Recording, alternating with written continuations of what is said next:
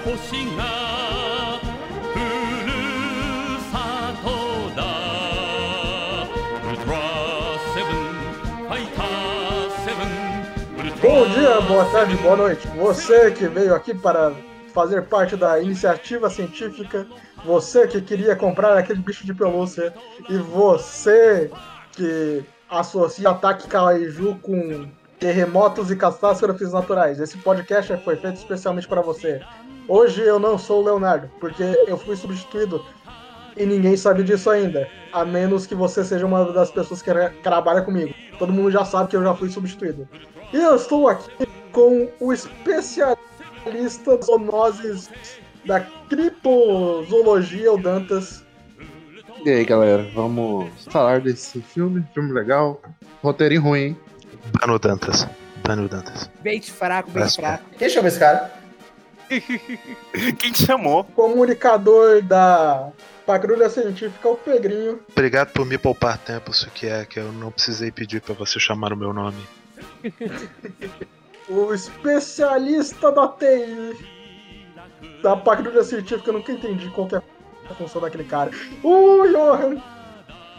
Achei que, tá fa- Achei que ficou faltando alguém chorar num restaurante pra conseguir uma namorada nesse filme. Eu não- ainda não entendi a piada.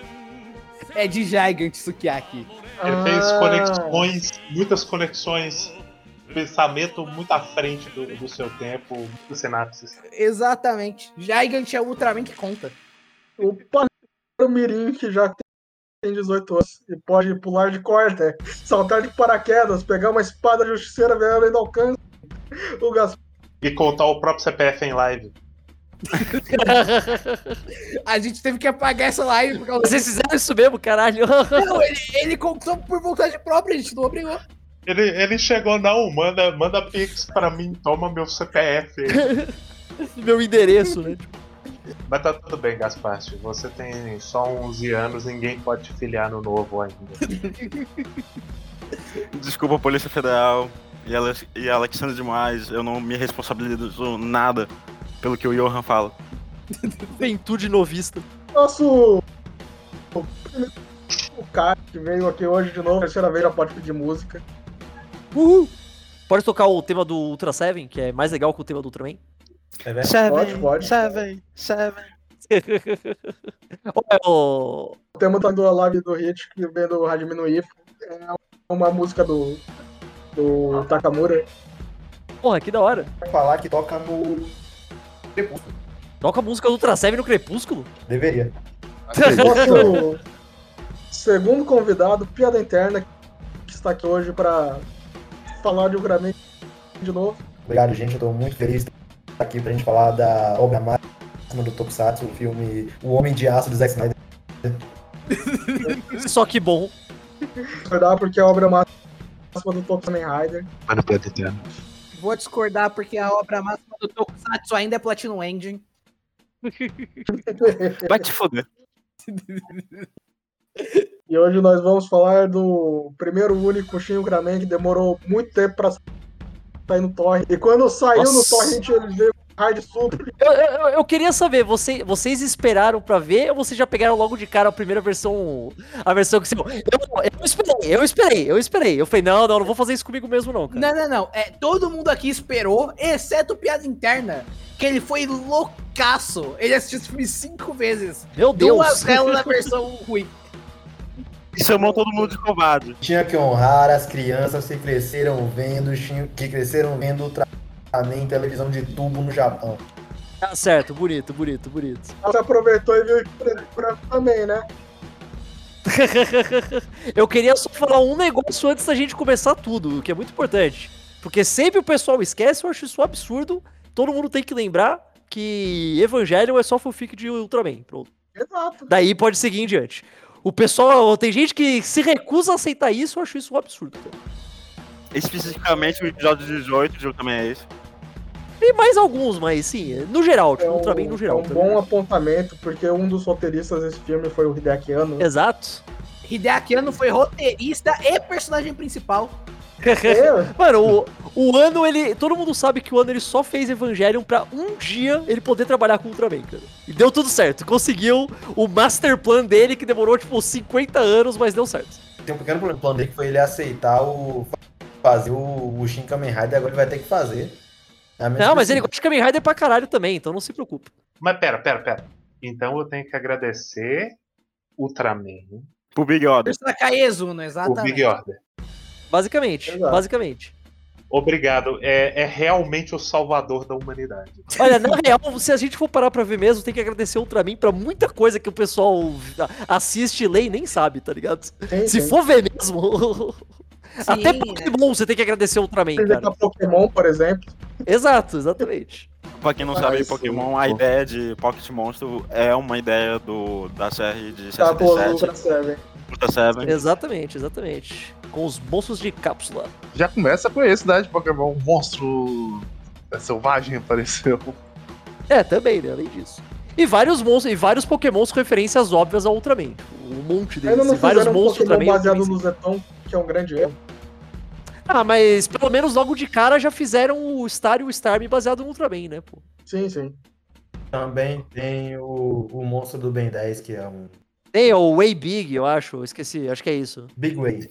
É, Sim, que ele é um literal Ultraman. É, literalmente. E, o- e a raça dele se chama Tokustar. Mas é importante falar do Hideaki Anno na construção do roteiro, porque existe uma entrevista do ano, eu acho que tava numa wiki de Evangelion, pegaram todas as entrevistas que o ano já deu da vida sobre Evangelion, e uma que tava lá era os motivos iniciais para ele fazer o Evangelion. E ele disse: ah, então, eu sempre quis que a patrulha científica fizesse algo mais importante no Ultraman, então eu fiz Evangelion. e vocês... É, basicamente isso, cara. Por que se eles empurrassem pra alguma merda? Assim, assim, se for pegar de um pra um, a equipe científica de Evangelho é de Yamato. O, Sim, sim. o que ele faz mesmo é. Principalmente em Gunbuster, que tem todo um negócio de treinamento de quem vai pra lá, quem vai pra cá, ou de.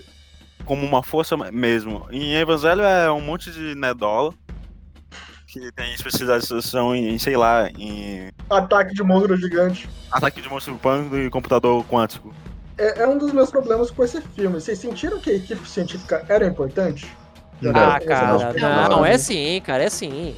Eu Não é, senti. não é, não é, Eu- né? eu- Não é. Senti que o Hideaki queria que fosse. Sim. Porque Mano, existe. Eu acho que ele demora demais pra fazer aquela, aquela solução. Que ele Uhum. que junta todo mundo pra resolver o problema e o Ultraman faz Sim.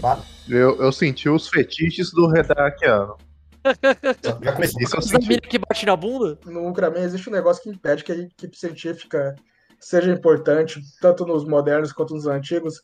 É que o- a equipe científica não tem uma forma de se comunicar com o Ultraman. E daí parece que eles só estão observando tudo. É meio triste, porque, tipo. Geralmente eles têm que. Algum de vocês já viu o primeiro Ultraman ou não? Ninguém viu? Há muito tempo Então, atrás. tipo, quase todo episódio do primeiro Ultraman é tipo, ó, apareceu um monstro. Aí eles bolam todo um plano pra conseguir derrotar o monstro, faz tá, tá, tá. Beleza, vamos executar o plano. Putz, deu errado. Aí aparece o Ultraman e salva o dia. Então, tipo, eles têm todo o trabalho, fazer toda a coisa e tem que dar errado, porque tem que aparecer a porra do Ultraman pra salvar o dia, né, caralho? Então é. Eles são fadados a falhar, tá ligado? Eles são fadados a falhar. Então, tem, tem dois momentos em que a equipe. Um deles não é tanto a equipe, é uma personagem da equipe, mas dois momentos em que eles são mais importantes. O primeiro é quando eles precisam salvar o Shinji do. que ele tá preso. E aí tem até um certo trabalho em equipe, ao mesmo tempo que é um plano do Shinji barra Ultraman. E aí a Kyoko vai lá e resgata ele, leva o equipamento, e aí é quando eles derrotam o primeiro vilão, que eu esqueci o nome dele. O Zarab. E nessa parte que tem o Jin de Brothers, essa é a única vez que eu vou conseguir citar isso aqui. E É depois, verdade. e depois quando tem o plano do- deles pegarem a arma lá do Nephilas. Ah, mas aí essa parte aí foi consequência dela. Fala assim, fala assim, Redaki falou, ah, tem fetiche aqui, vou fazer o cara cheirar ela e pegar a arma. Foda-se. Não acho que foi muita culpa Eu pensei que você ia falar do fetiche da, do fetiche de mulher gigante, cara. Mas aí eu não tô falando disso. Eu tô falando do momento deles jogando a arma dentro do, do helicóptero. Tem a parte Aí a gente, vai, a gente vai ter que falar do diretor também, né? Que fez o. Ah, o que fez o Attack on Titan, pô. Eu só vi Ultraman Z, né? E. Ultraman Z é do No- caralho, mano. Ultraman Z Sim, é eu gostei caralho. muito do Ultraman Z. E no Ultraman Z a equipe, a, a patrulha é muito mais importante. Não, é que o Ultraman Z ele teve a ideia mais genial de todas, que é simplesmente dar um robô gigante pra porra da patrulha científica. Genial, acabou, tipo, nem precisava do Ultraman, tá ligado? Apesar Exato. disso, tem todo um episódio sobre como eles falham muito, como o tratamento é tão forte, então eles podem continuar dispensando verbo. Mas, mas tem um outro aspecto. O Ultraman Z ele tem mais tempo, portanto ele pode dar mais tempo pra patrulha científica. Tem, Esse claro. filme, ele é um filme de origem. Não só isso, sa- sabe o que esse filme me lembra muito? Vocês já pegaram pra ver alguma vez esses esses filmes de compilação de episódios? Sim. Antigamente faziam muito, hoje em dia tá, tá meio raro, mas rola de vez em quando. Porque ele tem muito essa vibe, eu acho que é de propósito, é pra você assistir esse filme e sentir que você viu uma série inteira, tá ligado? É, então, eu acho que é, tem um pouco essa ideia, mas eu não acho que ele tem a proposta de ser um filme de compilação, porque ele tem Um arco completo. É, ele tem Sim, um sim, arco sim, sim. completo. E apesar de ter, né, três vilões, três grandes provações do Antagonista. principal, três antagonistas, ele não é um. é, Eles são meio que. Existe um- uma causa e consequência entre é, esses elementos na história. Eles não são simplesmente jogados. Então, Ah, realmente ele não tem, mas você, mas você poderia ver esse filme, tipo, separado em três pedaços e ia fazer sentido. Ah, não, entendeu? poderia. Você poderia pegar cada Podia ser uma um do- minissérie em do- três episódios, tá ligado? Então, o que me incomoda nesse filme, principalmente, é que eu acho que ele fica muito preso entre os dois.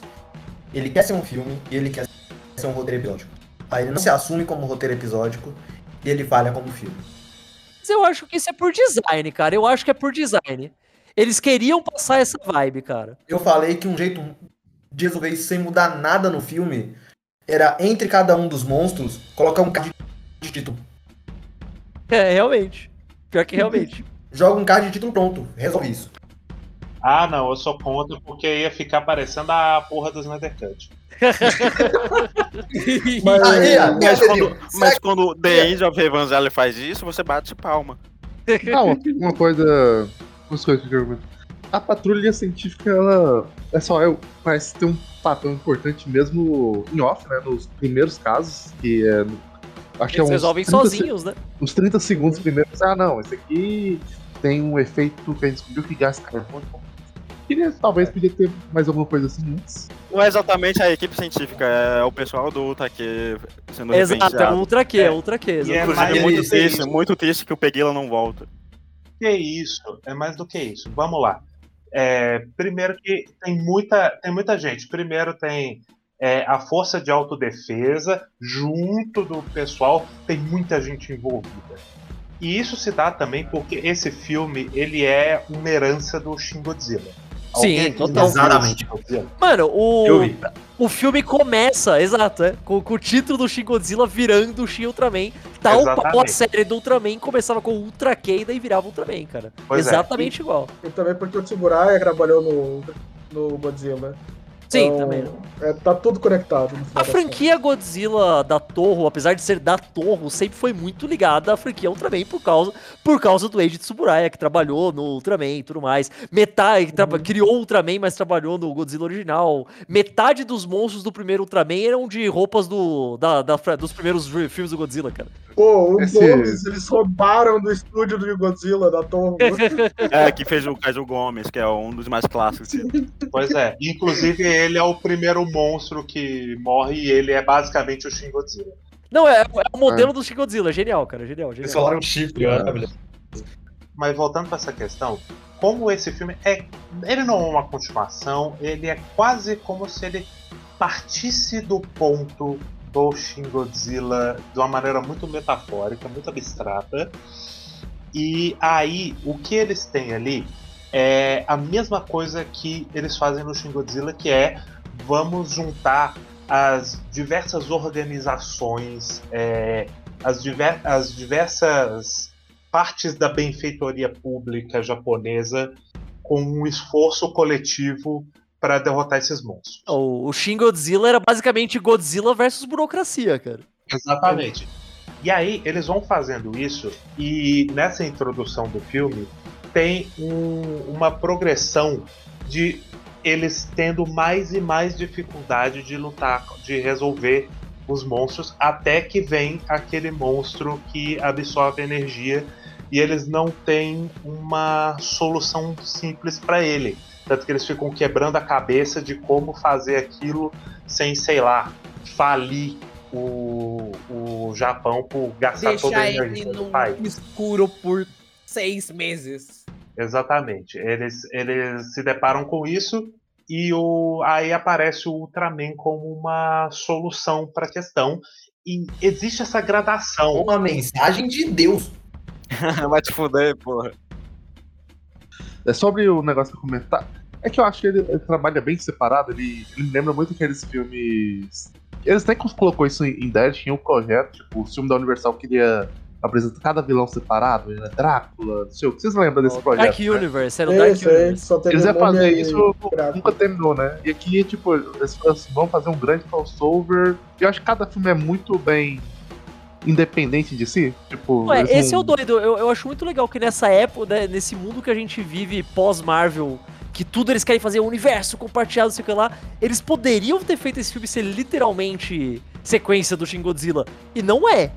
Eles não falam nada Eles, que, que- eles que- barram na. No que tem o Kamen Rider depois. É, tem isso também, tem isso também. É porque eu acho que eles respeitaram as franquias como. Não, não dá pra misturar essas duas coisas. Ia ser. Ia ser esquisito. Mas É. eles, eles, eles fazem o que as franquias fazem atualmente, que eles refletiam uma a outra. Não, eles podem se referenciar. Há seis meses atrás, mais ou menos, já tinham anunciado que iam ter uns crossovers entre Shin Godzilla, o Ah, não, mas era só coisa em merchandising, coisa assim, é diferente. Eu quero ver como que eles vão meter Evangelho. Eu não tô falando que esse filme tinha que ter o Ultraman batendo no Godzilla, mas eles poderiam facilmente ter falado: Ah, isso me lembra aquele incidente de um ano atrás. E eles não Sim, fazem, sim. sabe, falando sobre o Godzilla e deixando implícito, eles não fazem nem isso. Eles poderiam, faria sentido, ninguém ia falar nada. E eles não fizeram. Eu falei, porra, parabéns. Eu Eles fiquei surpreso, porque eu, o filme falando depois do primeiro Kaiju, né? E aí, É, então, eu, eu achei que ia, eu achei que ia ter uma referência implícita, nada muito óbvio, uma coisa ali escondidinha, mas nem isso colocaram. Eu achei fantástico, foi meus parabéns.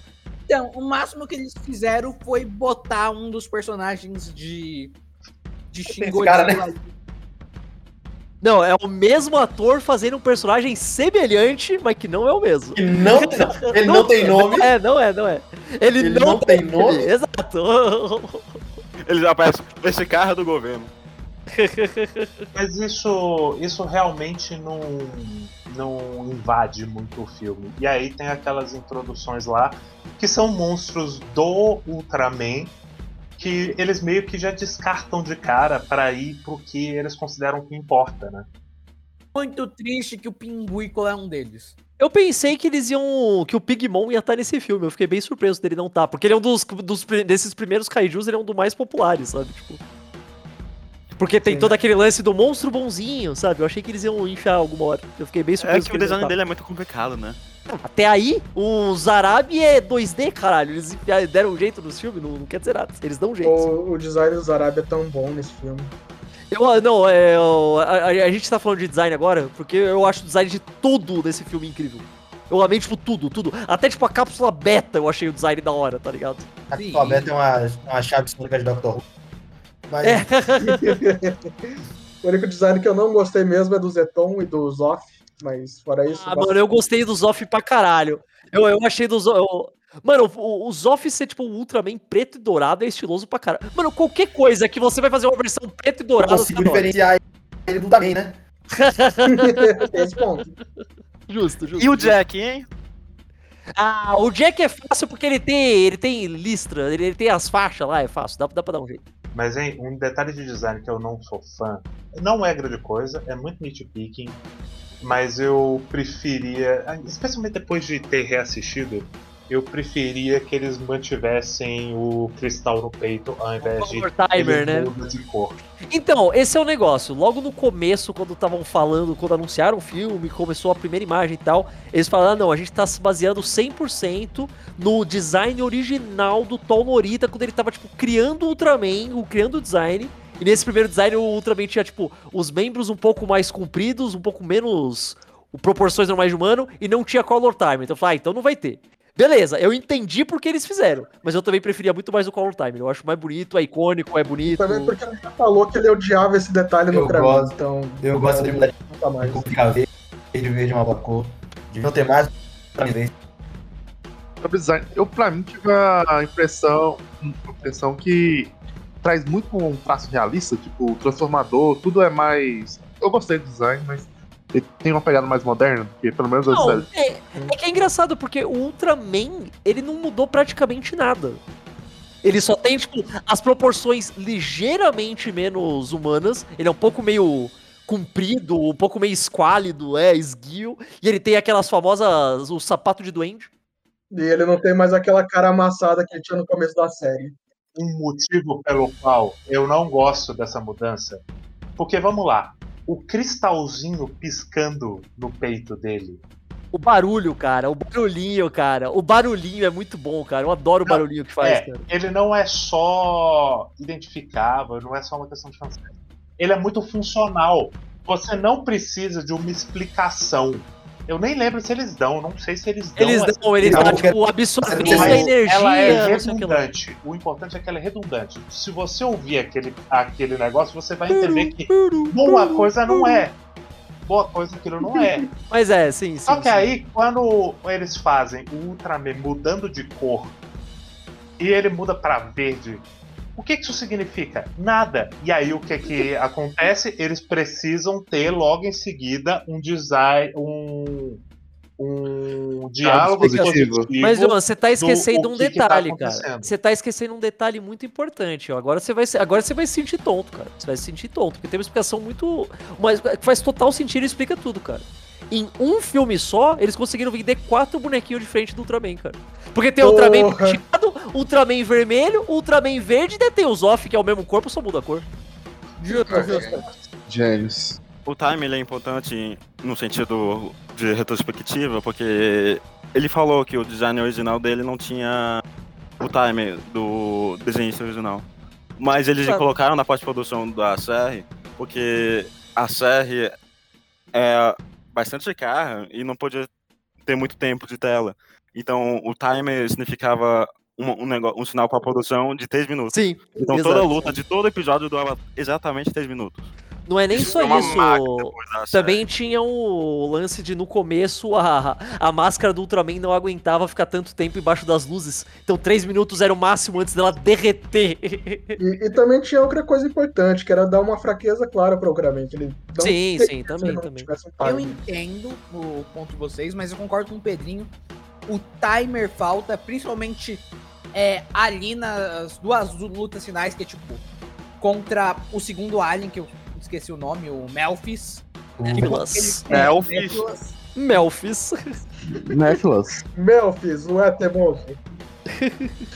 Por causa que quando eles estão lá lutando e ele começa a ficar verde, não dá o mesmo senso de urgência de ia começar o alarme tocando. É que sabe o que é foda? É que o Ultraman já é vermelho, né? Tipo, então, tipo, você trocar a cor de. Ah, a cor boa é vermelho, o ruim é verde, fica errado na sua cabeça, né? Tipo, Sim, também tem isso. não é isso que a gente vê, né? Sei Sem lá. falar que abandona também um detalhe de design muito icônico, né? A coisa que mais se lembra do Ultraman quando a gente pensa é justamente essa porra. E eles tiraram isso e, pô, por quê, né? Eu, tão eu, eu, eu vi o, o filme na segunda vez com meu pai, que é um grande fã de Ultraman. E ele é muito fã de Ultraman, ele é muito mais fã de Ultra Seven. Mas quando ele viu o filme, ele ficou indignado que não tinha um time. Ele falou, ele falou, muito bom o filme, exceto o Ultraman do Paraguai.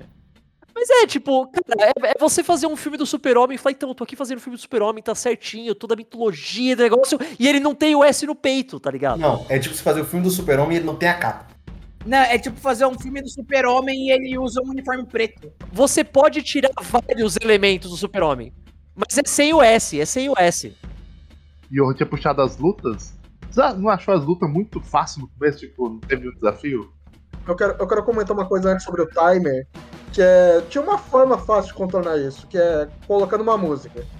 Se eles mudassem a música e colocassem um barulho do timer como parte da É música, daria mais impacto. Tipo, Pokémon Black and White que faz isso. É, eu acho que isso não daria certo, porque ia ter momentos que isso não ia funcionar. Por exemplo, na cena, fina- na cena quando ele tá sendo sugado pra outra dimensão depois de lutar com o Zeton. Funcionaria. Não sei, eu não sei. Funcionaria, É, não, porque a cena é mais impactante porque é quieta. Tipo, a gente tá, a gente tá vendo ele sendo sugado e, e vai lá e tá e sem barulho nenhum. É por isso que eu acho que o timer ia ajudar na dramaticidade dessa cena, porque e ele ia estar voando com o, sem o timer, daí ia sem barulho, começava a piscar, começava o negócio a piscar vermelho. Ia ficar bem melhor a cena. Eu acabei de pensar na solução perfeita. Era só ele começar com o timer e alguma luta quebrar o timer, tá ligado? Ah, o inimigo destruiu o timer e agora ele tem dois minutos pra viver. Putz, fudeu, tá ligado? Tipo, Era só o Ultraman em si começar a piscar. ele fica alternando. Puta que pariu, isso ia ser muito da hora. Eles deviam ter feito Daí, isso. Ultraman de todo mundo morria de ataque epilético no cinema. É, é um sacrifício que eu estou disposto a fazer, Sukiaki. Eu mataria quantos japoneses forem necessários. Mano, já existe Ultraman RB, agora ia ser Ultraman RGB, cara. Mas a minha única crítica ao design nesse filme é que eles tiraram os olhos do mal do Zarabi Ultraman. Mas foi pra deixar ainda mais falso, né? Tipo, pra deixar o Ultraman mais parecido. Eu, eu entendi por quê, mas eu gostava dos olhinhos maldosos, era da hora. Do, do fake Ultraman, o Niseu Ultraman. Outra coisa que eu gostaria de perguntar antes de a gente entrar nas lutas é na escolha dos aliens. Vocês sentiram falta de algum alien? Eu senti, eu senti falta do Dada. Porra, melhor alien já Eu feito. achei que eles iam colocar o Dada, o Dada é muito icônico. Cara, é que é foda, porque todo Kaiju do primeiro Ultraman é icônico pra caralho. Tipo, não, não tem como, sabe? Todos eles são icônicos pra caralho. Mas eu acho que foram escolhas que fazem. Todas as escolhas que eles colocaram fazem sentido. Tipo, toda, todas eu entendo. E volto a criticar a escolha de Mephilas e Zarabi em sequência, porque eu sinto que eles são redundantes. As histórias contadas no personagem. Eles são parecidos, sim, sim, sim, realmente, isso é verdade. A história dos, do Mephilas abre com eles falando por causa que o governo japonês, o primeiro-ministro tá indo de país em país pedindo desculpa. E imediatamente depois o japonês faz um acordo com o Alien de novo. Mas eu acho que é de propósito, é pra mostrar, olha como o humano é burro, tá ligado? olha como o governo é imbecil. Pelo menos tem um aspecto de que assim, o, o Zarab, ele é literalmente um plano do Mephilas, né? É, é aquela coisa de shonen de porrada que transforma o vilão anterior no, no Uma Minion próximo. Total. É, então, eu acho que funciona. Nesse sentido, ainda funciona. Mas sim, eles são muito parecidos e eles acabam se tornando meio redundantes por conta dessa dinâmica. Eu acho que eles desperdiçaram a chance de colocar ainda mais monstros X aleatórios daquela sequência do começo, cara. Eu Meter concordo. alguns do Ultraman mesmo, não do Ultra Q. Eles tinham que ter colocado, tipo, um Gomora, colocado, sei lá, o Pigmon nessa primeira parte, ia meter os carinhas assim, acho que ficava Mas eu bacana, acho que foi tão cronometrado, foi tão certinho. É, foi muito que- certinho, sim, sim. Que deu Não tinha o que fazer. exatamente o que ele esperava. É, sim. Eu acho que é, é, funciona, sabe? Tem uma, tem uma causa e consequência na, naquilo. Sim, sim, sim. Então, Não, foi. A escolha não me incomodou, mas é aquela coisa, ah, podia ter mais um negócio, sabe? Tipo, Porque tem, por exemplo, o- os monstros do começo são muito introdutórios pro, pro personagem, são muito importantes pro arco dele, que eu já vou comentar depois é, so- mais especificamente. Mas você tem o, o primeiro monstro que é que é basicamente uma desculpa pro Ultraman aparecer. E aí tem o próximo monstro em que o Ultraman tá diferente, a gente se questiona o porquê disso.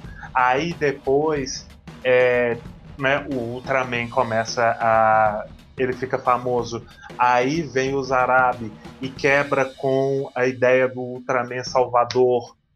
E aí tem todo. Vai continuando e nós temos um processo lógico do, do arco de personagem do Ultraman Sim, nesse filme. Ah, vocês estão em E queda a dele. sequência de monstros eu acho interessante porque eles são menos monstruosos animalescos e vão se tornando cada vez mais humanos pensadores, sabe? Eles É verdade, sim, eles- sim. A única pena que eu tenho é que o, o Zarabi, ele é um minion do Mephilas, mais ou menos, não é exatamente isso. Não é como se ele soubesse, né? Tava... É, é, ele, ele meio que. Ele Manipulado, achou, ele, né? É, ele, ele achou que ele estava no controle, mas tinha alguém ali por trás. É, ainda assim, eu acho que é mal estabelecido isso. O maior problema pra mim é esse. Essa relação do Mephilas para o Zarabi, eu, eu acho que ela não é estabelecido com o mínimo de peso. Uma solução relativamente simples para isso Ah, é que, sei lá, o, o, o Mephilas, no, numa história mais padrão, o Mephilas mataria os árabes. pode crer, né? Pode crer. Ou no Aparecia. mínimo é uma dupla. Pra estabelecer que não, o Eu sou o aqui mais ruim. Você, você já cumpriu sua função. É que, tipo, agora, quem. agora se, se você nunca viu. Pra quem nunca viu, tipo, Ultraman, principalmente o Ultraman original, hoje em dia tá nem tanto, mas principalmente original, não tem, tipo, ah, esta aqui é, a- é a Shocker, que é o inimigo principal que manda um, um monstro por semana. Os monstros são totalmente episódios, tipo, eles não têm nenhuma relação um com o outro. Então, você juntar, ah, esse monstro aqui tá na verdade amando do outro, é uma coisa que deve ter sido difícil se você quer manter essa estrutura episódica completamente independente um monstro do outro da série, mas colocar agora nesse filme. Então, eles tiveram que dar uma, uma forçada de barra, sei lá, né? Tipo, A Terra no mundo de Ultraman é realmente um lugar péssimo de se viver, né? Por isso que eu falei que esse filme ele não tem nenhuma pretensão de ser episódico. Sim, sim, sim, sim. ele, ele acaba tendo, por conta desse, dessa quantidade de elementos, ele acaba tendo essa sensação esquisita, mas a proposta dele não é em nenhum nível ser episódico. Tanto que o filme parece muito maior do que ele é, né? Sim. Ele tem duas horas. Tem duas horas. Então, é que, tipo, eu não acho ele arrastado nem nada, eu acho que ele tem um tamanho legal. Mas ele, eu, eu terminei o filme e eu pensei que tinha passado muito mais tempo. Tá ligado? Um bom tempo, eu tava me Sim, divertindo o sim, filme é inteiro. porque ele é muito denso. É, exato, ele é denso. Sempre tem alguma coisa rolando, tá? Pá, pá, pá. Não é que nem o Shin Ultraman, que tem momentos que, entre aspas, não, o Shin Ultraman, não é que nem o Shin Godzilla, que, entre aspas, não tá acontecendo nada, fecha aspas, tá ligado? É que não tem muitos momentos de respiro nesse filme. É, Sim, ele é bem ágil. Eu tava até reparando isso. eu consigo entender alguém, ser, alguém ficar incomodado com isso. Não me incomoda, mas eu consigo ver alguém reclamando disso. Me incomodou tanto. É, que, eu, que eu ia falar, esse filme tem uma montagem muito ágil. É, essa parte do respiro, eu acho que ela tá meio que nos momentos em que a gente tá com a equipe no escritório. Sim, sim, sim. É a versão. É a versão menor dos caras do Shin Godzilla conversando no escritório e digitando um milhão de coisas em vários computadores, tá ligado? sim. É, É porque ela, é- Eu acho que ela funciona melhor como respiro aqui. Até porque aqui não tem tensão. No Shin Godzilla, o filme passa o tempo todo. É tensão. Mas sabe por quê? Mas sabe por quê? Porque no Shin Godzilla eles tocavam aquela musiquinha tensa de Evangelho. Sabe? Ah, sim. Mas eu acho que é a intenção. Porque no Shin Godzilla é uma corrida contra o tempo, porque o Godzilla tá evoluindo e eles têm que dar um cabo disso rápido. Exatamente. Aqui não. Aqui é só, tipo, eles têm um herói. Então eles não têm essa, esse desespero, não tem tanto galho. As coisas. Não só isso, mas tipo, no momento do escritório, é realmente quando eles estão entre missões. Tipo, é quando não tem um kaiju e eles estão só lá fazendo o cotidiano deles de. É, eles estão interagindo. Eles estão interagindo como personagens, sabe? É momentos de humanização da equipe que eu gosto, inclusive. Eu acho que a dinâmica Gosto. deles é. eu, legal. eu também gosto, só acho que eles podem ser um pouco maior. Minha cena favorita desse filme é quando a, a parceira do, do Shinji ela fala quem será que é Ultraman? E aí a câmera foca na cadeira dele vazia. a, direção, uma direção muito sutil. Tá aí uma coisa que eu acho interessante desse filme. Eles claramente sempre sabiam que o Shinji era o Ultraman. Eles só não teriam acreditado a primeiro momento. Ou o Shinji era neurodivergente antes de virar o Ultraman, ou ele sabia o tempo todo. Sim. Tu roubou a teoria na frente dele, mano. Eu roubei a teoria do Pedrinho na frente do Pedrinho. Do Pedrinho. A teoria é minha, seu filho da. Não, o, o, o cara que faz o Shinji, o ator, o ator que faz o Shinji nesse filme, você sabe que outro personagem de, de joguinho ele já fez em filme live action, né? Ele faz o Miles Edgeworth no filme, no filme do... No filme do... Felix Oh, Wright. caralho, é, do, do Felix Wright, exato. Então ele já tem uma pegada de ser levemente dodói da cabeça, assim, sabe? Tipo, o personagem levemente dodói. Ele aparece em Godzilla, ele é só um soldado aleatório. Que um, um superior bate nas costas dele. Bom garoto, bom garoto, vai lá, vai lá. Engraçado. Pra mim, essa parte de- do ator já, já ajudou muito bem é que ele tem um afastamento do ser humano do personagem, né? Que ele vai se encontrando com, com o passado cada vez mais sendo emotivo. É muito engraçado porque, tipo, o maior problema da, da série original do primeiro Ultraman é que o Hayata, que é o cara que vira Ultraman, ele é o personagem mais sem graça do universo. O resto da equipe é mó da hora, eles fazem várias coisas. O Hayata não é nada. Ele é o cara que vira Ultraman. Ele não tem personalidade nenhuma, ele não faz nada, ele tá sempre quieto. E nesse filme eles levaram isso, ah, beleza, então ele vai ser assim, mas vamos fazer ele ser meio alienígena disfarçado de humano mesmo. Então, tipo, ele é todo Sim, meio sim. esquisito, ele não E- sabe como agir e tal. É de propósito, eu acho isso muito da hora. E pra mim a melhor parte é que tem um contraponto do Memphis, né? Que ele é muito humano. Tipo, ele Sim, chega no bar é e fala muito assim, bom, cara. vamos dividir a conta? E o outro lá assim. "Ah, Aí é Então- que tá. Eu não acho que o contraponto seja com o Mephilas. O contraponto é com a. A menina, eu esqueci o nome. Sim, a parceira Ah, dela. A, a, a parceira parceira. dele. O, o Mephilas, eu não acho que a ideia era tanto ser um contraponto. Eu só acho que, tipo, o ator do Mephilas, aquele filho da puta, ele é tão bom. Ele é fantástico, cara. Ele é tão absurdo. E ele tá se divertindo horrores, cara. Não, muito. Mas ele consegue, ao mesmo tempo, transmitir a desumanidade de um alienígena atuando como humano. Sim, sim, sim. Ele é sacana. Nesse, nesse nível. E sendo diabólico exatamente como vem o nome do Mephilas, que é de Mephistófeles, por causa do editor que gosta ah, fazer o pacto e não sei o que lá, e deu roubo sua alma. Ele passa essa vibe total, cara. Tipo, total. Exatamente. Só que ele passa, ao invés de ele parecer tão manipulador. Porque tem uma dinâmica também de que esses personagens, né? O Mephilas, o Zarabi, o próprio Ultraman, eles estão muito acima da humanidade. Sim, sim, sim, sim. Eles são outra coisa, né? Outro nível. É, eles são, Zack eles Snyder. são basicamente deidades tá, no nosso mundo. Tanto que um negócio que eu acho interessantíssimo é quando eles simplesmente apagam completamente informação da internet. Essa cena é muito um boa, maluco. Basicamente impossível da gente fazer. Uhum. E eles conseguem.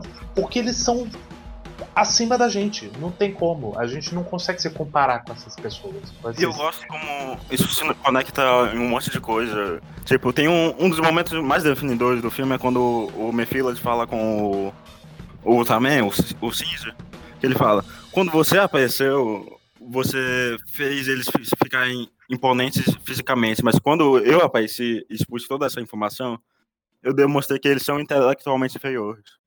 E também é, um- é todo um lance de construção e caracterização, porque, tipo, a Terra da Luz daqui claramente não é todo bom e do melhor que costuma Sim, ser sim, as séries originais. É, é só você ver os off, né, pô? Sim, o Zoff, ele apareceu com ordens da Terra da Luz de, de destruir a a Terra. bomba atômica. Sim, porque ele tava. Porque os humanos eles poderiam vir a ameaçar a posição dos Ultras. Não, é só vocês verem o Ultraman no começo do filme. É parte do arco dele. Ele. É o negócio que eu tava guardando. O arco do Ultraman é justamente se tornar humano. Não exatamente isso, não, mano. Amar a humanidade, mais especificamente. Ele, ele é humanizado. Ele não é só um- uma, uma figura que passa a, a amar a humanidade. Ele quer fazer parte da humanidade. quando o Mephilas fala com o, o, o Mephilas pergunta pra ele, essa vontade é a sua ou é do segundo? Ele fala, não é nem de um nem do outro. É nem Lífia, nem Exatamente. Stinge. Eu acho muito legal esse negócio que eles deixaram bem claro que o Ultraman não é o, o alienígena que veio e não é o Shinji, é os dois ficando juntos, né? É um terceiro personagem, na verdade, é uma terceira Pois é. entidade. É, muito E- interessante isso. E aí, você tem no começo um- uma conversa, né, do Ultraman com o Shinji com a menina de é deles falando sobre é, o ser humano como o ser humano é independente ou ele é interdependente e a menina trabalha a ideia de que não, nós somos a humanidade, ela é interdependente, ela é social, nós somos gregários. O Ultraman, até por ele ser um deus autossuficiente, ele olha para si muito individualmente. Uhum. Ele faz parte de uma sociedade individualista, tanto que, tanto que o ponto que o Lipia vira o Ultraman é quando ele vê o Shinji salvando uma criança, sacrific- sacrificando a vida por uma criança. Ele olhou pra esse fato e achou que era ilógico. Pois é, e ele é, ele fica tão fascinado com isso que ele é, desafia as leis do planeta dele e dá a vida dele pro Shinji. Igual Jesus Cristo. Pois é, Superman. Em Batman vs Superman. muito. O, eu acho interessantíssimo o arco do Ultraman nesse filme. Ele não é complexo, ele não é negócio, mas ele é feito com muito carinho e muito cuidado. Cara, a melhor cena desse filme, de longe, é a conversa do Zoff com o Ultraman na, na floresta. É a melhor cena desse filme. Eu. Eu vou discordar, essa é a segunda melhor. A melhor cena do filme é o cara falando equação em inglês enquanto os óculos fiéis. Assim, eu acho que compete com a conversa do Ultraman com o Mephilas. É muito bom Mas também, sim, sim. Eu, eu acho que a iconografia da cena do Zoff aparecendo como se ele fosse um PNG no meio da floresta é sensacional. bastante. Sim, O, o Zoff, ele é muito mais estranho que o Ultraman, né? A- além das cores, toda a presença dele é muito bizarra. Cara, eu gostei muito que a, a, a primeira cena do Zoff só. É muito doido que ele simplesmente casualmente fala, ah, então Lípia. Fala, porra, ele tem nome. Porque é uma coisa que não. Nunca se fala isso, tipo, qual o nome do Ultraman? Porque quando ele chega aqui, as pessoas chamam ele de Ultraman e daí, ah, beleza, Ultraman. Todos os Ultras se chamam de Ultraman agora, é tudo Ultra não sei o que lá. Foda-se o nome que eles tinham antes. Aí aqui não, eles deixam claro que ele tem um nome de verdade, é Lípia, e agora ele se chama Ultraman porque a humanidade deu esse nome pra ele. Eles até chamam um cara de pai dos Ultras, sendo que isso é pai Ultra. Eu já te. Piada eterna, eu já te expliquei isso mil vezes. Não faz é sentido. bullying, é porque ele foi o primeiro pai e eles, e eles chegaram e falaram: Olha lá, o cara engravidou a mina. Esqueceu de usar camisinha. O Ultraman King não é um rei. É O Ultraman Jack não, não se chama Jack, né? Mas ele é um garçom. Isso Olha, ele se veste como um, cara. Mas, Pô. tipo, Não, exatamente. Mas, mas se, for, se for assim, todos os nomes de Ultraman é bullying, porque o Ace é o bucha de todos. Porra, Porra. até é foda, né? E o, o Zero é o tanto que o Seven se envolveu na vida dele, né? É verdade, tem aquele negócio que o, todos os Ultraman, se tipo, é Ultraman alguma coisa, o nome do primeiro, na verdade, é igual ao do Ultra Seven, que é Ultra Seven, e o dele é Ultraman. E é por isso que os outros é tipo Ultraman alguma coisa, ele é só o Ultraman. O nome dele é só Man, na verdade. O Ultra Seven ele não queria homenagear o Ultraman original. É, ele achou mó babaca, né? Ele é antissocial. Inclusive, fa- inclusive pegando o Ultra Seven, esse filme chupinha tanto de Seven que é uma sacanagem. Ah, o tanto que eles pegaram do o jogo de câmera do é total do Ultra Seven, cara. Várias vezes é tipo a câmera em- é, da Akira de Jesus, total. A câmera aparecendo num lugar aleatório no meio de alguma coisa pra dar um ângulo bizarro. É Até total o- de Ultra Seven, cara. Até o plot de, de Ultraman, ele não entrou na Terra porque ele se sentiu culpado porque ele atropelou o Hayata. O- Porque isso é o plot da série original. O Ultraman chega na Terra sem querer atropela o e fala, puta merda. Putz. E, e ficar aqui por. Vou 36 fazer mais merda pra resolver. Toma essa cápsula. Puta merda, vai. O Detran, o Detran vai caçar minha carteira. Vou me esconder no cadáver que eu Ou matei. seja, a gente tá chegando à conclusão de que, tipo, o Shin Ultraman é como se fosse a paixão de Cristo de Ultraman. Eu tô falando isso há semanas. Pra essa analogia de, de Jesus funcionar, a história de Jesus tinha que ser um cara normal, um carpinteiro de boa na Galileia, que chega o Espírito Santo, entra nele e dele vira Jesus, tá ligado? Caio, eu quero te apresentar um personagem bíblico chamado José. Não é nele que o Espírito Santo entra, é na esposa é, dele. Maria, Mas cara, é é verdade. tá, o... a ideia da paixão de Cristo é justamente Jesus em, em conflito com a, é, a- entre a própria humanidade e o aspecto divino, até ele aceitar a divindade. Mas então, eu, eu fiquei ma- martelando isso justamente quando eu percebi que o, o nome do personagem é Shinji Kaminaga. E tanto o Shin O João de Deus. é o João de Deus. É Shin Kami. E aí eu acho que até aproveitaram pra ressignificar o Shin Shin Ultraman, né? Ele é Ultraman Deus. Tem até um diálogo do, do Black Sun que ele fala: ah, a humanidade sempre responde ao sobrenatural como uma divindade. Eles sempre tendem a adorar algo muito superior a eles. Black Sun que tá nesse filme, inclusive, hein? É, Sim. Sim, Tá. ele é o chefe do Shinji. Ele é o. Ele é o amigo secreto do Shinji. Ah, eu não percebi porque no Black Sun ele tá todo mendigão e aqui ele tá arrumadinho. Ele fez a barba. Eu falei, ó, o cara fez Ultraman, fez Kamen Rider, ele precisa estar no Shin- ele precisa estar no Shin, sei lá, no, num Shin Super Sentai quando O fizerem também. Shin Himitsu Sentai Gorenja que vai sair em pronto, aí 2027. vai ser louco, confia. cara. Aí vai ser louco, cara. Aí vai ser louco. Tudo isso só porque ele, diziam, ele só pediu pra alguém dizer o carro dele. O filme, pra mim, no... eu só achei o roteiro bem simples mesmo. Mas é sim. E não tem nada de ruim, não. Só quando o Redakiano exagerando os feitiços dele ali, tipo, o casal foi muito. Você sentiu que é muito. A apresentação do casal foi assim, ok. Eu não pra senti que um eles são um casal, que- na verdade. É, não sei você não sabia que eles são um casal. casal. É só uma mulher e um homem, cara. Eles são amigos com tensão sexual, eles não são casados. E eu, eu não sei por É, Dantas, eles não são um casal, até porque ela não conhece o Shinji. Ela só conhece o Ultraman.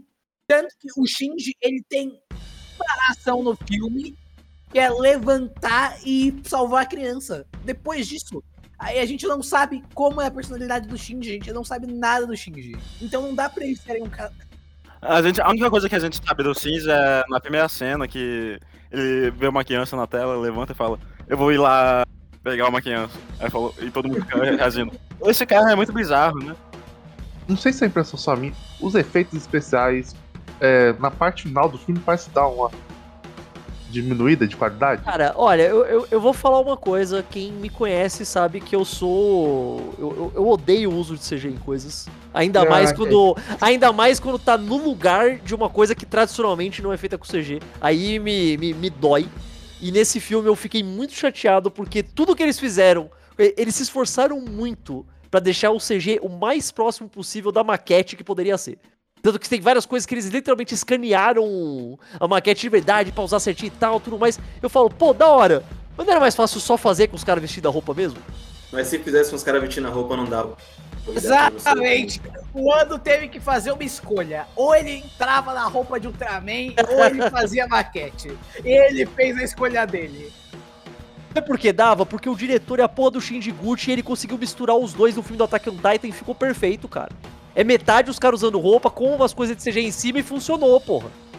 Então, algumas coisas eu acho que funcionam muito bem. Por exemplo, o Ultraman, ele tá muito bom. Tá, Eu tá. Ultraman acho- voando ficou perfeito. O Ultraman de Eu acho que tá assim, excepcional. Os monstros, eu acho que tá bom também. Tá bom o suficiente.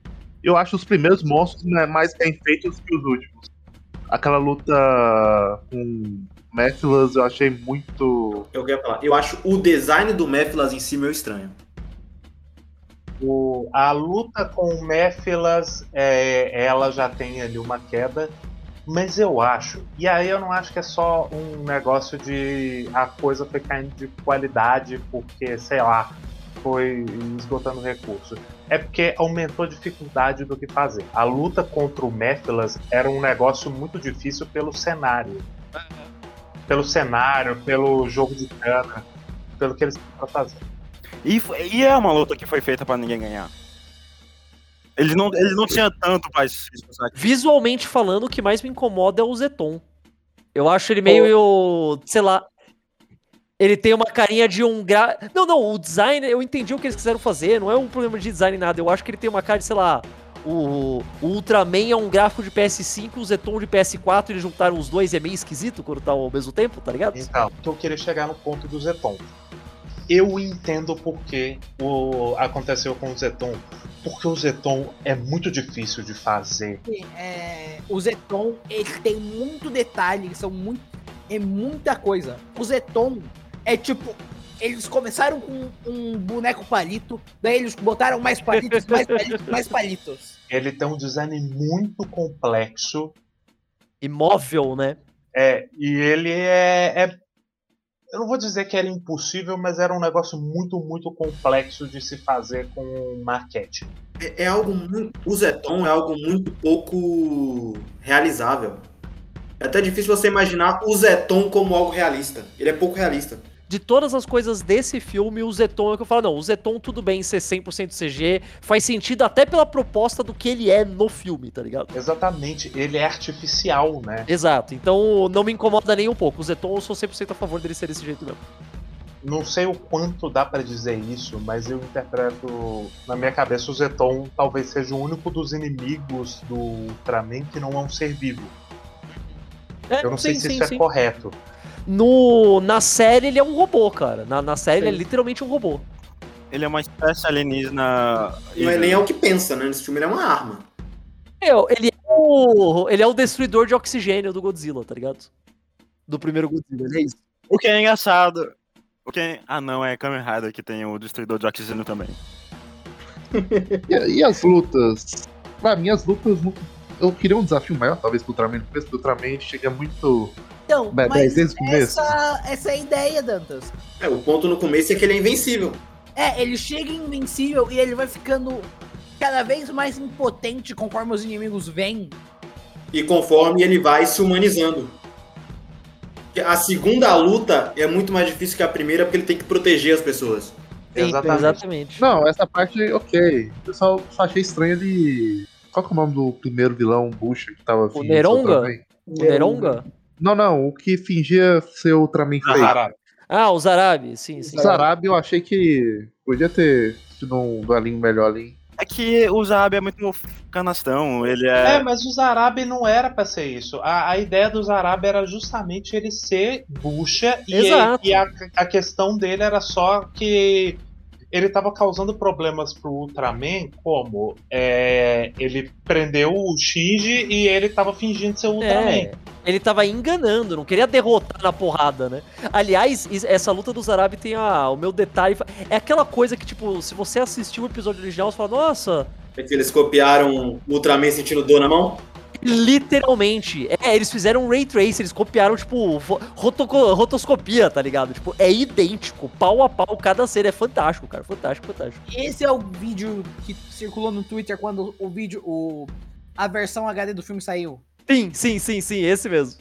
É fantástico, cara. É fantástico, é fantástico. Mas a parte mais genial pra mim, a parte mais genial para mim nesse filme, ou em questão de aspecto técnico e de luta, é como o também voa. É uma sacanagem de lindo toda vez que ele começa a voar. Do lindo, Ele é só um boneco, é um boneco reto. O chute, o chute voador que ele dá é lindo. Aquele chute rodando no, no eixo Z, Porque que é foda, maravilhoso. Porque esse é o doido. Quando a gente nunca para pra pensar nisso, mas se você voa, no sentido que se você flutua, você não tem, tipo, asas nem nada, você só pode voar em qualquer direção, não tem por que você voar de uma forma que faz sentido, né? Tipo, você pode só ir todo retão como se fosse um cursor de mouse, foda-se. Eu gosto da cena que ele tá sendo comido por um buraco negro, porque só parece que o Hideki Anno pegou um boneco do Ultraman dele, jogou na pia e tirou o ralo da pia e ele começou a. Muito Mas bom, eu, hein, eu ia dizer que eu gosto do. É, é uma bobajada, mas eu gosto da ideia do Ultraman voar. Porque ele é tipo. Ele, ele tem 60 metros, pesa duas mil e tantas é, toneladas. E é tipo, fazer um bagulho desse voar é algo muito fora da realidade. Milagroso. Então é, é, é realmente milagroso, é algo divino. É Space Witch Sansan. É verdade, é uma exato. coisa que, se você para pra pensar assim, é realmente espetacular. E ele voa como se não fosse nada. Ele voa leve, ele voa em altíssima Esse é o mais legal, né? Não é tipo, sei lá, você pega. Sei lá, você pega, tipo, um Homem de Ferro voando num filme dos Vingadores. Eles colocam, tipo, aqueles efeitos, som de peso mesmo, coisa assim, né? Exatamente, Mesmo sendo um cara com armadura. turbina, O Ultraman não, ele só, tipo, fu, como se não fosse nada, sabe? assim, Flu. É, é, eles até explicam como ele voa, e é basicamente tipo assim, ele. Ele manda a, a gravidade pra casa do caralho e voa, foda-se. Space Witch Sansan. Cara, ele desafia as leis da física, cara. Exatamente, ele olha assim pro Newton e fala: discordo e sai voando. Eu gosto muito da cena que o Zahabi começa a explicar os poderes dele, aí ele só começa a mandar Space on It Sansan, Space on It Sansan. ah, por que o também veio pra Terra? Ah, não sei, pergunta pra ele.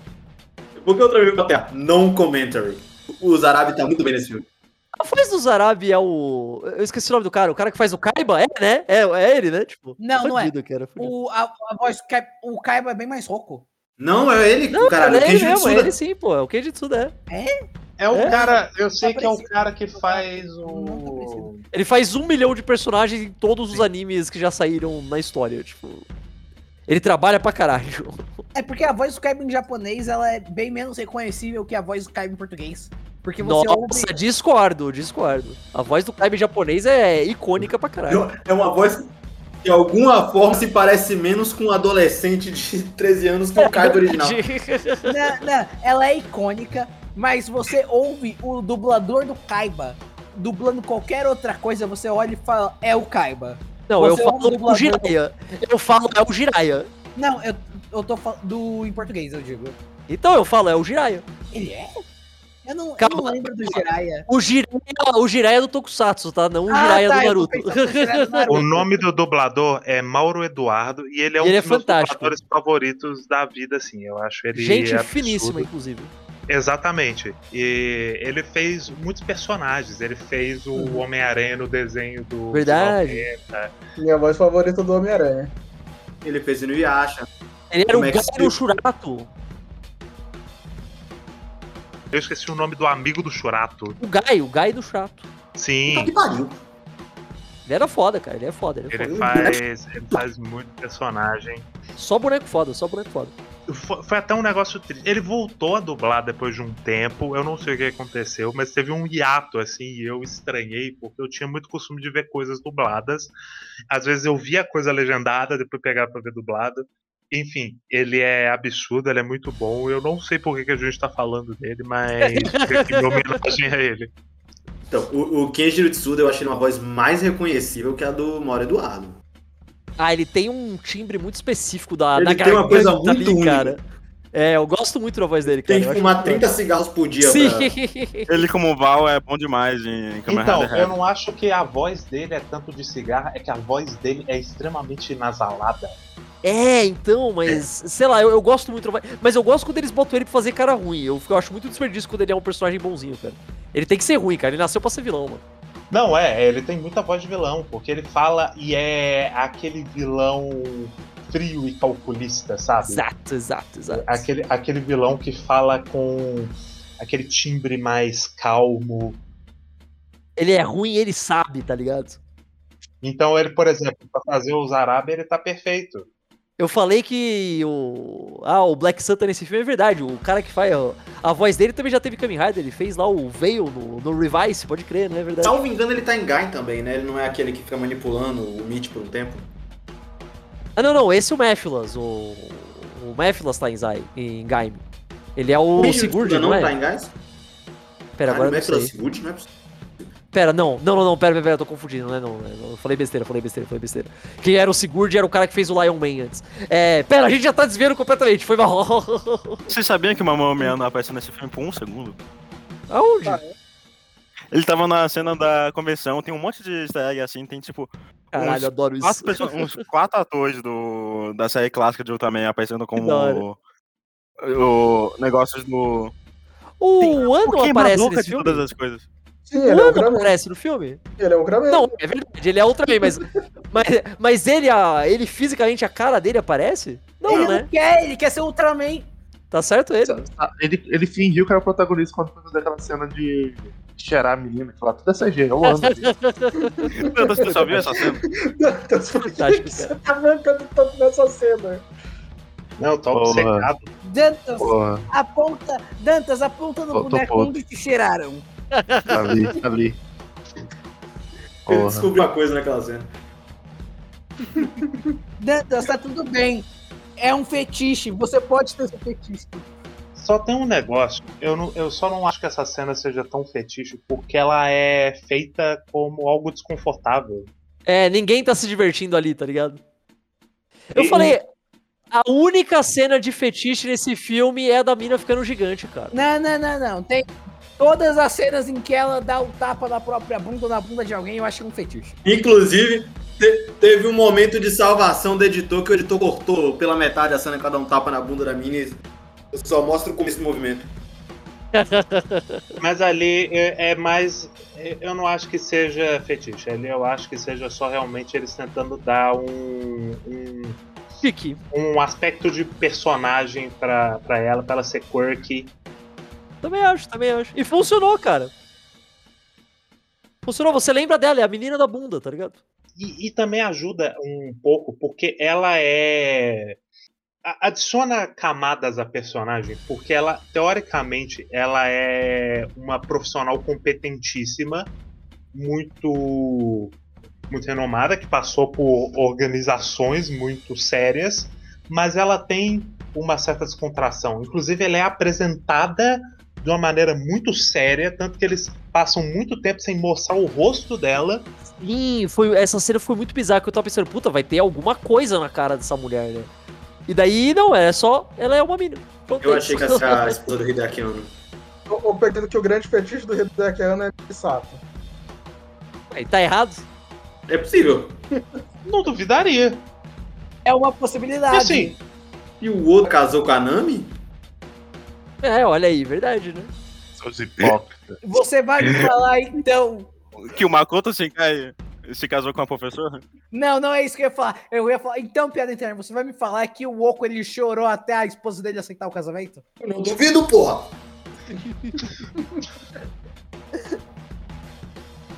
assim, eu, eu, eu lamento muito pela esposa dele, mas. Mas. Que a gente já tá desviando muito dessa. Quando ela viu o gigante, teve um flashback de Gigant na minha cara. Ah não, teve também. Eu não sei. Sim. Eu não sei. Eu não sei o quanto era a ideia. Mas. Não, é que essa cena, a cena da mulher gigante, a cena da mulher gigante é uma cena do Ultraman original. O, Mas o Oco pegou dali. O, o Oco, ele, ele fez isso seu imaginário popular em Gigant. Ele ganhou. Não, é, ele, ele contaminou o imaginário popular com essa porra. Gigant é sobre o Ultraman, essa é a coisa que mais me deixa puto. E Gigant é o Ultraman do Oco. Caralho. Igual o Homem de Aço e o Batman vs Superman são o Ultraman do Zack Snyder.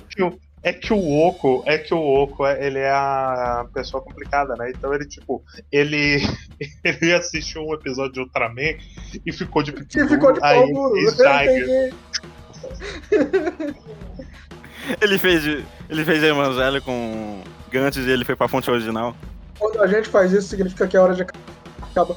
A cena final, gosto muito. É... O Shinji voltando e a gente vê na perspectiva do... da câmera, do ator.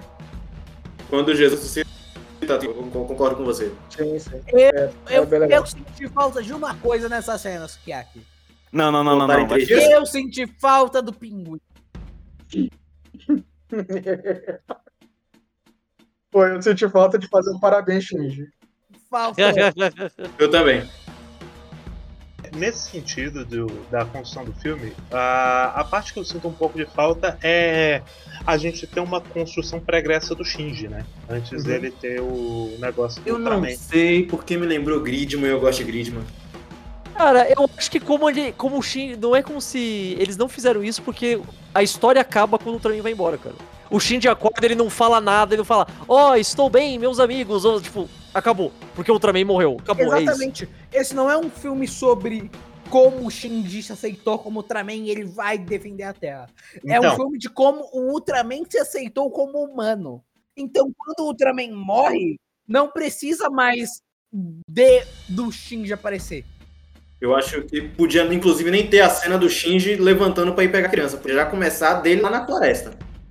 Por isso que era importante a gente entender melhor o Shinji, para a gente entender a influência do personagem do Shinji sobre o Ultraman. Ah, Mas eu acho legal a gente não saber. Eu acho interessante. Eu acho interessante não saber. O Shinji não ser um personagem existente, eu acho mais interessante do que se existisse um Shinji e ele Eu sumisse. concordo, até por causa que, é, da maneira que eu interpretei o filme, o Shinji ele não tem pensamentos, ele só tem impulsos, tipo. Ele tem influência, É, né? ele tipo- tem impulsos movidos por emoção. O Ultraman ele não consegue se comunicar com o Shinji, ele sente as emoções dele. Não, não, não. Eu acho que é uma coisa ambígua. Eu, eu acho que é uma coisa ambígua. Johan, espera espera aí. Johan, você tá descrevendo exatamente a relação da Bella e do Edward. Puta que pariu.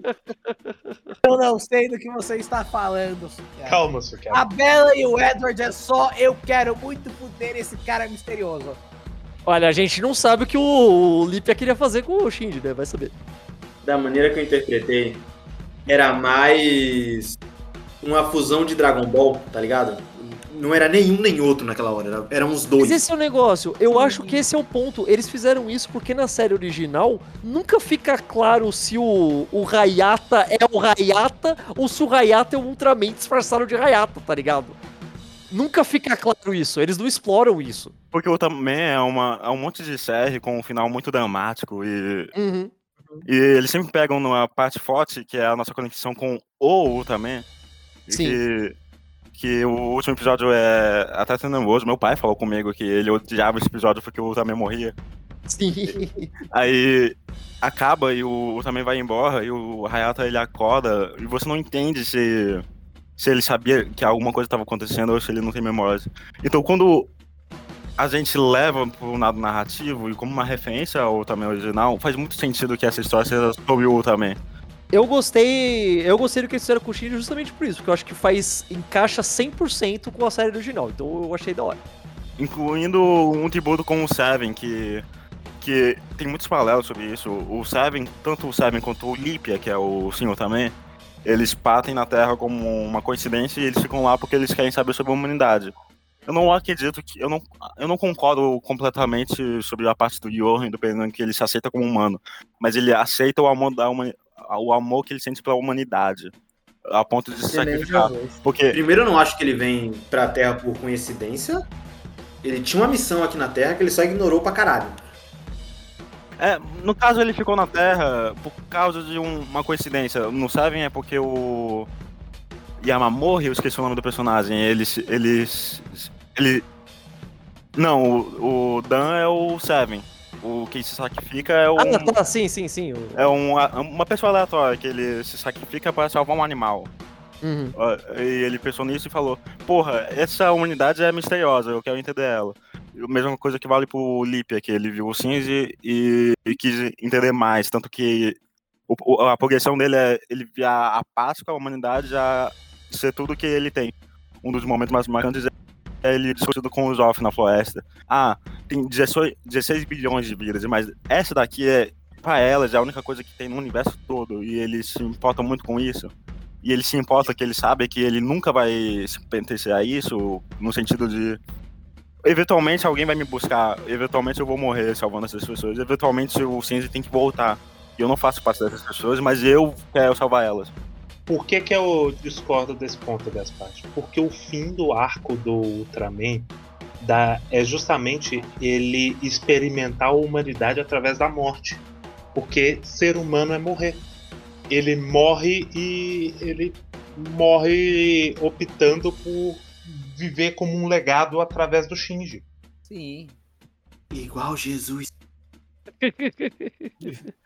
Não é igual Jesus, né? Essa parte é onde diferencia de Jesus. É igual Super-Homem no Batman vs Superman.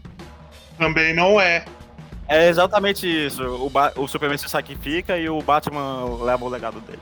Exatamente. Obrigado, Ah, bom. Gaspart. Não Não é a é. humanidade. O Batman é a humanidade. Batman é a humanidade no Batman vs Superman. Na real, todo lance do todo lance do Ultraman nesse filme é muito mais próximo do, do Doutor em Doctor Who, tá ligado? Também, também. É um cara que é acima da humanidade, mas ele fica aqui e fala, pô, mas eu vou proteger eles, mesmo não sendo parte deles, não sei o que lá, tipo. E aí os senhores do tempo chegam e falam, doutor, para de fazer merda. Mas é, então sim, matam é bem isso. cara. É, eu acho que parte desse ponto, mas no fim das contas o arco é do Ultraman se entendendo, se entendendo, se descobrindo como humano, descobrindo Eu acho que não é ele se descobrindo, ele querendo tentar. Querendo tentar ter a experiência humana. Não é tipo, ah, agora eu sou o comer. Tipo, ah, vou tentar fazer essa coisa que eles fazem aqui. Se eles fazem, vou fazer também, tá ligado? Não, eu acho que esse é o ponto de começo. E no final ele vira humano de verdade. Ele vê que a ação dele vai transformar ele num, num humano. Exatamente por isso, inclusive, que tem o debate do que é ser humano. Sim. E o Ultraman chega à conclusão de que não, ser humano, viver, fazer escolhas, morrer e esse sentimento de coletivo e experimentar as limitações da, da vida humana, que são coisas das quais ele, ele não tem por ser esse ser semidivino. Eu sinto muito ficar batendo na tecla do Ultraman Jesus de novo, mas existe uma teoria, principalmente do livro de Lucas, bíblica, que é que Jesus ele é 100% homem e 100% Deus. E eu acho que o Ultraman representa isso. Essa dualidade dele ser 100% um ultra e 100% humano. Então ele passa pela eu morte. vou falar que você tá errado, piada interna. Porque os números não batem. Não dá pra uma pessoa ser 100% uma coisa e 100% outra. Piada interna, eu posso te fazer uma pergunta? Quanto é 77 mais 33? 110. Eu faço engenharia, Gaspar. Vai tomar no seu cu. Eu também faço engenharia. Não faz! Você faz curso técnico. Engenharia eletrônica, porra. Ih, snowball, hein, snowball. Eita, vai deixar assim, Gaspart? Eu faço engenharia, o meu curso é de engenharia, seu arrombado. Ele só não quer, ele só não quer acreditar que eu e ele estamos no mesmo área técnica. Exatamente. Só, só porque o Gaspar está indo pro Fundamental 2. Procurem o Ultraman Noah, ele é literalmente o Ultraman que é Deus. Podem procurar, Sim, sim. cara. Por que o Tsuburaya era cristão? Ele colocou todas as referências e inscrições dele nos. Ele crucificou quanto Ultraman Exato. ele conseguiu. Mano, o, o, o Tsuburaya era cristão de verdade, ele colocou um monte de coisa de coisa cristã em Ultraman, e só por causa disso tem um monte de coisa cristã em Evangelho, é coincidência. Sim, sim. É só por causa de Ultraman, só por causa de O Ultraman. Sarah termina a série dele crucificado, morrendo pelos nossos pecados e arrependimento dois dias depois. Três dias depois. É, não, não é pra menos que o golpe do Kramen é uma cruz. Exato, sutil, sutil. É, exceto do Seven, que eu não tenho a menor ideia do que ele está fazendo. É o terceiro olho. Ele, ele tá fazendo um set, só que de cabeça pra baixo. Exatamente, ele é, ele é religioso também, mas agora ele é hindu. Ai. Mas é, é isso então, né, gente? Considerações finais? Filmaço, filmaço, mal posso esperar pelo Shin Kamen Rider, só isso, cara. Alguém sabe como calcula o teorema de conservação da energia mecânica? Não. Eu sei, com muita dificuldade. Com uma calculadora. Com muito cuidado. Vem, vem, vem, vem, vem. Não, pera aí, minto, que tá um Shin Ultra 7. Porra, Shin Ultra 7 ia ser do caralho, mano. Shin Himitsu Sentai Ranger. É. Não, se vocês pegar a entrevista do ano, ele falou que o Sentai que ele gosta é Car Ranger, mano. Sim, sim. Shin Car Ranger ia ser a coisa mais sensacional do mundo. Até aí o, o Kamen Rider favorito dele é Faz, que inclusive tem uma citação nesse filme, vai se fuder, Toshiki no Ui. O The Kamen Rider faz. Ele vai fazer o Shin Battle Fever J, que é o verdadeiro Ô, primeiro Super Sentai. Ô, Shin Esse Battle Fever J ia ser seria bom, mágico, hein, maluco? Esse seria bom, esse seria bom. Seria bom. Mano, qualquer- a essa altura do campeonato, o, o ano tem que fazer Shin tudo e foda-se. Shin Mihorman, né? Aquele filme de Kilt Honey que ele fez, eles têm que mudar oficialmente o título agora pra Shin Kilt Honey e foda-se também, só pra manter consistente e já Só vai fazer, ele só não vai fazer xingando ainda porque o Tommy não tá vivo. Por enquanto. Shin Ryukendo. Shin Ryukendo, pronto, mano. Shin Machine Man, cara. É, não. É, tem que fazer o, o Shin é, Nadia também, que eu gosto O Shin muito. Megami Irado. Tensei. Cara, não, Shin Cavaleiros do Futuro de Bambuá. Porra! É Bambu Luar, inclusive. Sim, Insecto Man. Vocês lembram do Insecto Man? É Insector Sun, caralho. Ah, Insecto Sun, né? Você tá pensando no Spectroman, Shin Spectroman. Spectroman, ô, Shin Spectroman ia ser da hora pra caralho também. Podiam botar o seu Madruga. Meu objetivo é a conquista. Eu gosto muito que quem fala isso é o Seu Madruga. Mas o Dr. Gore seria um vilão que o Ano conseguiria fazer muito bem. E seria o Kenji Suda. Seria muito Queijo Tsuda, cara. Você falando, meu objetivo é a conquista! Ele já fez cachorro, ele pode fazer macaco também, foda-se, sabe? Mas é isso aí, Caio. Como que as pessoas te encontram nessa vastidão da internet? Cara, literalmente mete Caio Verso em qualquer lugar que você vai me achar no agregador de podcast, ou vai direto no caioverso.com.br, que quase toda sexta-feira eu lanço um podcast novo, falando do que eu quiser falar. Já falei de coisas bizarras, coisas aleatórias que eu tiver afim. E ou então me segue lá no Twitter no arroba Catarino Caio. É isso aí. E piada interna. Quando você vai começar suas próprias coisas? Eu tô pensando Piada em coisas. interna, quando você vai parar de com o doce, vai entrar oficialmente pro podcast. Piada interna, fala sobre o podcast Piada Interna. Ele morreu. Igual Ultraman. Igual Jesus. Eu acho que a gente já repetiu isso pelo menos 33 vezes nesse podcast. É o número Igual certo, inclusive. Mini Não tem muito cristianismo em Gigant. Faltou. É por causa que o, o, o Oco ele teve que escolher entre filosofia e religião e ele escolheu filosofia. Piada interna, como tu fala que não tem cristianismo em Gigant e o abotinho no final? Mas é isso aí, então. A gente tá chegando no final do ano. Semana que vem a gente vai falar de. Semana que vem, esse domingo, na real. A gente vai falar de Flag, que faltou a gente falar. Daí semana que vem a gente fala de Desvendando Quadrinhos do Scott McCloud, muito bom. E no ano que vem tem mais. Obrigado, gente. Até a próxima. Valeu, Caio, por ficar com a gente. A gente vai, vai, é o dezembro todo. Já tá tudo programado para dezembro. É um segredo para todo mundo. É, calma. Porra, É foi o mal. segredo pra todo mundo. Tá tudo programado, talvez tenha uma mudança. Não vai ter, Pedrinho. Vai ter mudança. Tem que você ter. gosta de Clanad, você tá convidado. Vamos ver, vamos, vamos, vamos ver, vamos ver. Vamos ver. Exatamente, Caio. Você pode, você pode escolher entre Clanad, Chique, Bring Hill in the Darkness e Rap Sugar Life. Caralho, maluco. Eu vou ficar deprimido. É. Esse é o ponto! Essa é a ideia. Essa é a ideia. Caio, são animes para não se ver no Natal e ano Exatamente, eles estão muito tristes. Vocês podem fazer só de episódio de Kamen Rider, que todo Natal sai episódio de Kamen Rider que algum personagem morre, tá ligado?